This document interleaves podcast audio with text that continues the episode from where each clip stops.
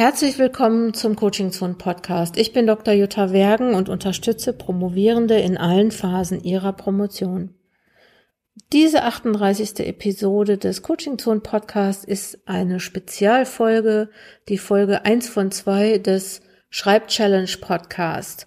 Wir machen während dieser Schreib Challenge einen Podcast und lassen auch Promovierende zu Wort kommen und äh, in dieser ersten Spezialfolge möchten wir dir die erste Schreib-Challenge-Woche vorstellen. Und zwar, was Promovierende gesagt haben zum Thema, wie bereite ich mich auf eine Schreibauszeit vor? Was sollte ich tun, um mich gut vorzubereiten? Wie zum Beispiel auf die Schreib-Challenge oder den Schreibashram oder andere Writing-Retreats.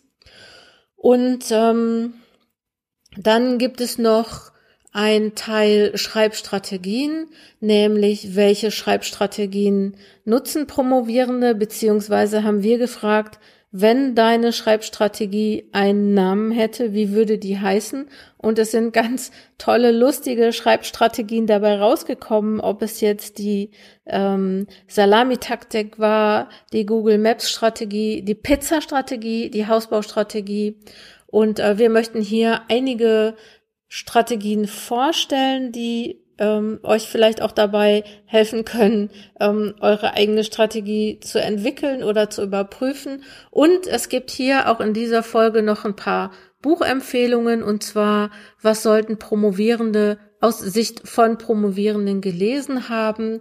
Und zum Schluss gibt es auch noch mal eine Antwort auf die Frage, was ist deine geheime Superkraft? Wir haben vielleicht ähm, nur hier ein paar Auszüge aus den Schreibchallenge Podcast, aber ihr könnt den auch beispielsweise bei Spotify oder iTunes oder Google ähm, abonnieren und könnt euch die gesamten Folgen anhören. Wir haben jetzt hier mal so ein paar Spezial O-Töne von Promovierenden rausgeholt und wir hoffen, ähm, du hast genauso viel Spaß dabei, dir das anzuhören, wie wir das haben. Im ersten Podcast der Schreibchallenge ging es um die Frage, wie man sich auf eine Schreibauszeit vorbereitet. Und äh, ja, es gibt ein paar O-Töne dazu, wie man das macht und man kann das richtig doll intensiv machen. Man kann das auch ein bisschen weniger intensiv machen, was aber wohl ganz klar geworden ist, auf eine Schreibauszeit sollte man sich vorbereiten, damit man die dann hinterher auch wirklich gut nutzen kann. Ja, hallo, ich mache zum wiederholten Mal bei der Schreibzeit mit und äh, war bisher mit dem Problem konfrontiert, dass ich zwar während der Schreibzeit äh, super fit dabei bin und alles mitmache und auch meistens ähm, die Sachen umsetzen kann und dass das aber innerhalb von ein paar Wochen irgendwie wieder versiegt oder in den Hintergrund gerät oder spätestens, wenn ich mal ähm, eine Phase hatte, in der es schwer war, sich ein bisschen Zeit für die Dissertation zu nehmen, das nicht mehr äh, präsent habe, was wir gemacht haben. Und das ist ja sehr schade. Das schlummert dann in irgendeinem Ordner herum und dann stoße ich per Zufall darauf und denke mir so, ach Mensch, so tolle Impulse, warum hast du denn so lange an der einen oder anderen Stelle gehangen? Deswegen ist mein äh, Tipp für die Vorbereitung der Schreibzeit, dass man sich ein Trello-Board anlegt, weil ich generell viel mit dem äh, Trello-Board, das ist eine Art Online-Pinwand, organisiere. Ähm, indem man verschiedene Registerkarten anlegen kann. Und in diese Registerkarten kann man einmal Unterkategorien einteilen und auch äh, Dateianhänge anfügen, also was ganz Praktisches.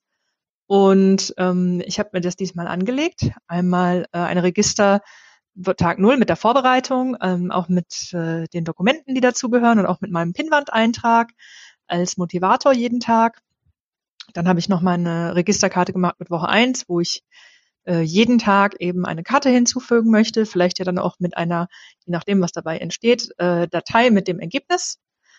Ähm, auch wieder Motivation natürlich und auch mit der Woche zwei. Und ähm, ja, das ist mein Tipp für die Vorbereitung der Schreibchallenge, damit man nicht nur während der zwei Wochen aktiv mitmacht, sondern das auch äh, langfristig präsent hat.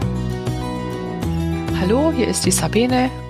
Ich forsche über Manifeste und mein Tipp ist, das ist, was ich gelernt habe in den letzten Wochen eigentlich durch verschiedene Schreibtreffen, äh, eine ganz einfache ähm, Nachricht und die lautet Just Do It.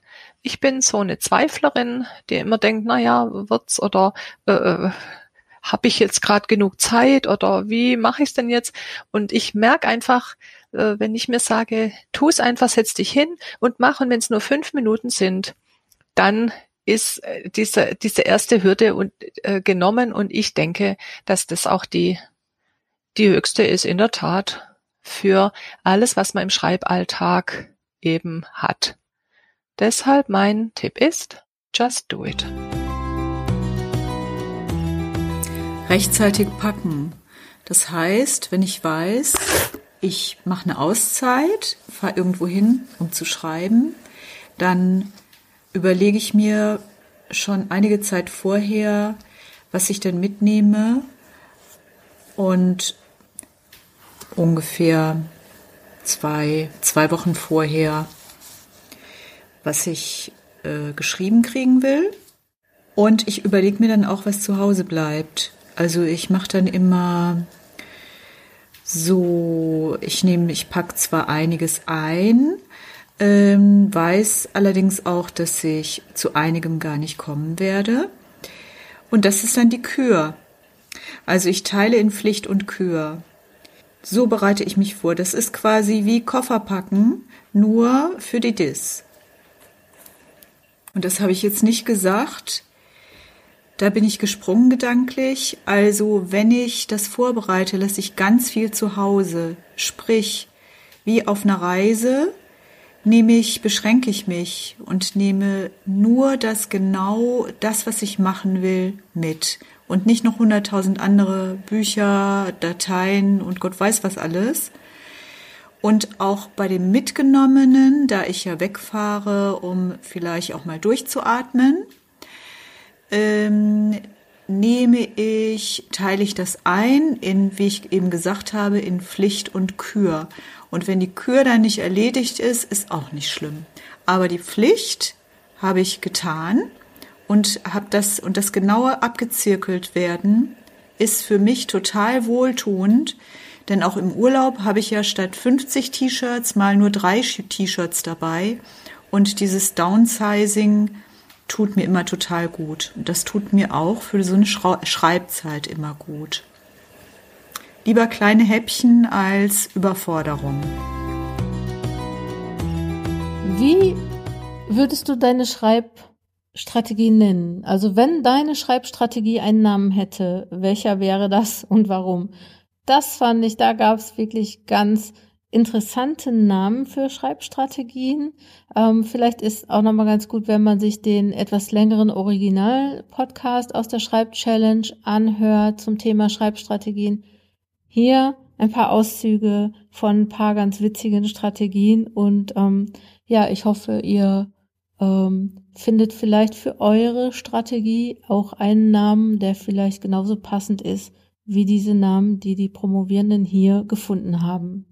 Hört auf jeden Fall mal rein. Hallo Jutta, hier ist Juliane. Ähm, und ja, die Frage war ja, wie heißt meine Schreibstrategie? Und so beim Suchen merke ich, dass ich wahrscheinlich auch so Team souveränes Chaos bin. Also in meinem Fall prozessverliebt, detailverliebt und ich brauche so ein bisschen, um dann mal so auf einen Begriff zu kommen oder in dem Fall auf einen Namen. Aber ich habe es jetzt trotzdem mal gemacht und nenne das bei mir die Maulwurf-Adler-Strategie. Ähm, weil ich manchmal so wie so ein Maulwurf so tief in der Erde wühle und so die, die Erdhäufchen hinter mich werfe, äh, aber so drin bin und dann aber auch wieder wechsle in so eine Vogelperspektive wo ich dann diese Häufchen sehe und vielleicht Punkte verbinden kann. Und ähm, ja, so zwischen diesen extremen Maulwurf und Vogelperspektive Adler, Adlerblick ähm, gehe ich so hin und her. Ähm, also strukturiert, herumforschend.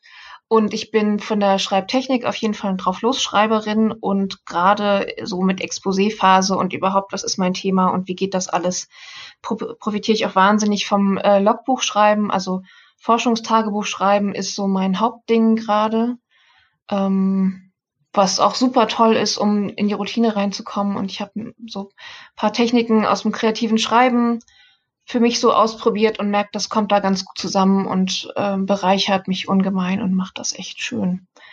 Ja, also äh, Forschungstagebuch schreiben ist so sozusagen meine Hauptstrategie, um den Überblick zu behalten in allem, was ich so tue und meine tun zu müssen und andere sagen, was ich tun soll oder auch nicht. Ähm, und Recherche und ja, also da, da kriege ich einen Überblick.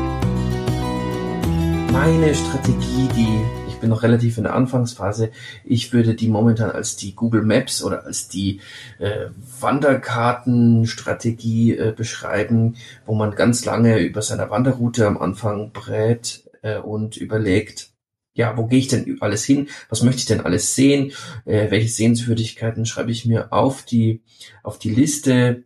Welche Wege äh, möchte ich dabei gehen? Und so sieht es aus, dass ich bei mir schon eine mehr, mehr, mehr als vier, fünf Seiten Gliederung habe, die, die sehr detailliert ist und ich so auch ganz gute Brocken habe, ähm, ja, die ich mir so einteilen kann, an welchen ich arbeite, wo ich schreiben möchte.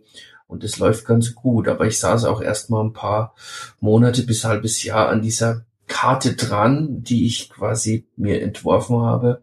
Und die ist an manchen Stellen eben sehr, sehr konkret, so dass es dann relativ leicht fällt, äh, dazu was schreiben und in diesen äh, einzelnen Abschnitten oder Wegen, die ich da, die ich da gehe, um in der Metapher der Navigation oder der Wanderkarte und Route zu bleiben, ja, äh, da, da sind dann oft schon äh, Zitate, Schnipsel oder Gedanken drin, die mich dran erinnern, warum ich diesen Weg eigentlich mal gehen wollte und deswegen freue ich mich dann, stoße ich wieder auf tolle Ideen, die ich mal irgendwann hatte und die ich in meiner großen Karte schon eingezeichnet habe. Ja, also deswegen die Google Maps oder die Navigationskartenstrategie, so würde ich meine Schreibstrategie gerade nennen.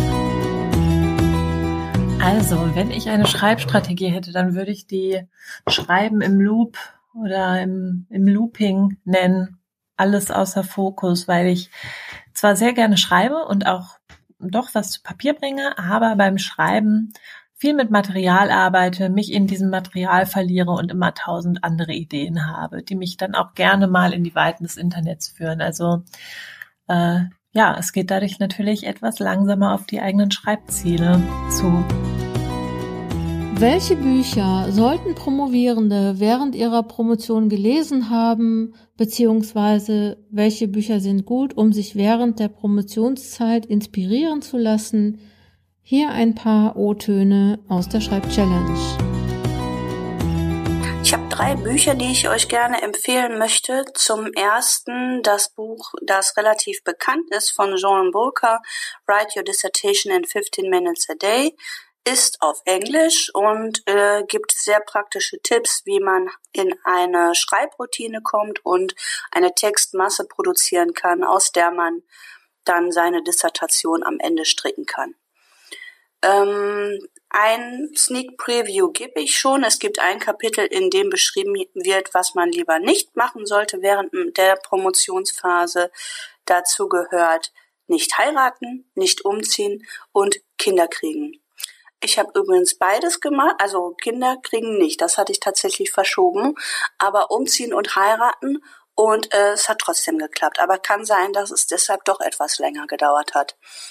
Als zweites möchte ich insbesondere den Naturwissenschaftlern und Gesundheitswissenschaftlern unter euch das Buch von Mimi Zeiger empfehlen, Essentials of Writing Biomedical Research Papers. Also es geht ums Paperschreiben, aber es enthält ähm, Essentials ähm, des Schreibens, vor allem halt auch auf Englisch, auch wenn ihr eure Dissertation nicht auf Englisch schreibt, ähm, kann man hier doch einiges lernen. Also es ist ein sehr technisches Buch und ich denke, es ist, ähm, wie gesagt, geeignet vor allem für die Naturwissenschaftler unter euch, die eher statische technische Paper schreiben. Ja, und bevor es keiner empfiehlt, mache ich es natürlich, das Buch von Jutta Wergen zum Exposé schreiben und zur Promotionsplanung. Organisieren Sie noch oder leben Sie schon von Cordula Nussbaum? Und unabhängig davon ganz viele andere Bücher von Cordula Nussbaum, ähm, die sich als Autorin mit dem Thema Zeitmanagement befasst, ich habe mir ganz viele Zeitmanagement-Bücher angeguckt. Ähm, es geht gar nicht direkt um die DIS, sondern eben alles um die DIS herum im Leben. Ähm, Und ähm, ich finde, als Frau hat sie nochmal so eine andere Perspektive. Da kommt halt auch das Thema Familienleben und so weiter ähm, zum Zug. Hallo, hier spricht Christine. Ich würde gerne ein Buch empfehlen und das heißt Das Kind in dir muss Heimat finden von der Psychologin und Psychotherapeutin Stefanie Stahl. Ähm, ich habe mich lange davor gedrückt, dieses Buch zu lesen. Also mir wurde das schon öfter empfohlen oder von positiven Erfahrungen berichtet. Und ich fand den Titel irgendwie immer so kitschig bis esoterisch und habe dann aber zufällig mal ein Interview mit der Autorin gesehen und dachte, ach cool, die ist ja so total pragmatisch und direkt. Und es geht in dem Buch eigentlich um äh, Glaubenssätze und negative Gefühle, die uns alle hin und wieder begleiten. Und das Thema Glaubenssätze äh, haben wir auch als Thema im äh, Kurs Projekt Promotion. Und ähm, auch wenn wir das nicht als Thema hätten, würde das da immer mal wieder auftauchen. Ne? So Glaubenssätze wie, ich kann eigentlich gar nicht schreiben, äh, alle anderen sind weiter als ich, ich muss es schon längst fertig sein. Ähm, ne? So alles, was ich anpacke, klappt nicht und solche Sachen, die halt irgendwie äh, hinderlich sein können. Und damit beschäftigen wir uns ja auch im äh, im Kurs, aber ähm, genau, im Buch ist es natürlich nochmal allgemeiner, also nicht auf die Promotion bezogen, ähm, ja, sondern da geht es einfach drum, welche Glaubenssätze hast du so im Gepäck, die vielleicht in deiner Kindheit und Jugend mal nützlich waren und dir jetzt im Weg stehen. Und dann gibt's eben ja praktische Übungen dazu, die du machen kannst, äh, um eben ja anders zu handeln. Also in dem Buch heißt es dann mit deinem erwachsenen Ich, das eben weiß, wie die Realität wirklich ist und dass diese Glaubenssätze eben äh, jetzt gar nicht mehr zutreffen oder nicht immer zutreffen oder irgendwie hinderlich sind. Also ich finde es echt cool. Es gibt auch noch ähm, die Variante, dass es so ein so als Arbeitsbuch, wo du dann reinschreiben kannst. Ähm, genau, ich habe jetzt ja erstmal dieses normale Buch. Also guckt da mal rein. Und schließlich war noch eine Frage des Schreibchallenge Podcastes. Was ist deine geheime Superkraft? Und ähm, ja, hört mal rein. Superkräfte sind ja auch ganz wichtig während der Promotion und ich freue mich, dass wir hier ein paar Superkräfte vorstellen können. Hallo, hier ist wieder die Bianca. Meine geheime Superpower ist Flexibilität. Und zwar ist es bei mir so, ähm, dass ich zum Teil an unterschiedlichen Orten arbeite, dass ähm, Freunde, Familie, Hobbys über verschiedene Orte verteilt sind und dass ich deswegen möglichst unabhängig von einem konkreten Ort, einer konkreten Datei oder einem konkreten Programm sein möchte. Dementsprechend arbeite ich ganz viel mit Online-Lösungen. Also das Einzige, wovon man da abhängig ist, ist, dass man nach Möglichkeit äh, irgendwie Internet hat, aber das ist ja meistens hoffentlich kein Problem. Ähm, dabei arbeite ich vor allen Dingen mit Programmen wie Overleaf, Scyflow, Trello und äh, ja, wenn mal gar nichts geht, zur Not eben mit der äh, ähm, wie nennt man das nochmal, Voice-to-Text-Funktion meines Handys und dann wird das eben zur Not zu einem späteren Zeitpunkt eingefügt. Und so bin ich eben immer in der Lage, wenn mir irgendein Geistesblitz kommt, das aufzuzeichnen und bei der nächsten Gelegenheit gleich einzubauen. Und das ist auf jeden Fall eine große Erleichterung und schafft Unabhängigkeit. Hallo. Ja, meine geheime Superpower ist, dass meine Texte eigentlich nie zu lang oder zumindest nie viel zu lang werden. Ich bin nicht der Typ dafür, ähm, der einfach alles aufschreibt und dann sagt, na ja, ich kann am Ende immer noch kürzen. Und lange dachte ich, das wäre eine Schwäche von mir, dass ich eher so Word Limits unterschreite und dann noch ein bisschen Raum habe oder eben knapp drüber bin und es mir dann total leicht fällt, auch Sachen einfach wieder rauszuschmeißen und einfach zu löschen. Ähm, ich glaube aber, das ist gut, es spart Zeit und es macht auch gerade bei kurzen Texten Sinn, von Anfang an einfach das Argument auf die Seitenzahl sozusagen zu kürzen und dann eben zu schauen, okay, was ist wirklich wichtig und nicht auch noch Informationen in den Fußnoten oder so zu verstecken, sondern einfach zu versuchen, so präzise und genau wie möglich die Dinge zu beschreiben. Ähm, ja, ich glaube, damit fahre ich ganz gut. Ich hoffe, das bleibt so. Meine gar nicht so geheime Superkraft ist meine Kreativität. Ähm, meine kreativen Hobbys helfen mir eigentlich ganz gut nach so einer intensiven Schreibphase das wieder runterzukommen, ein bisschen Abstand zu bekommen und äh, am nächsten Tag dann wieder frisch, ausgeruht äh, auf das zu schauen, was ich am Tag vorher weiter das gemacht habe und allgemein da ausgeglichen ist. So, das war's bis hierhin. Vielen Dank fürs Zuhören. Brauchst du Unterstützung in deiner Promotion? Dann melde dich, schau bei coachingzonenwissenschaft.de vorbei und wenn du wissen willst, was wir so anbieten, coachingzonenwissenschaft.de slash Angebote und du kannst aber auch dich noch zur Schreibchallenge anmelden, entweder für die, die läuft oder für die, die demnächst kommt. Es gibt zwei Schreibchallenges im Jahr und abonniere den Newsletter, schau auf unseren Social Media Kanälen vorbei, dann bist du immer informiert über das, was gerade so aktuell ist. Vielen Dank fürs Zuhören. Bis nächste Woche.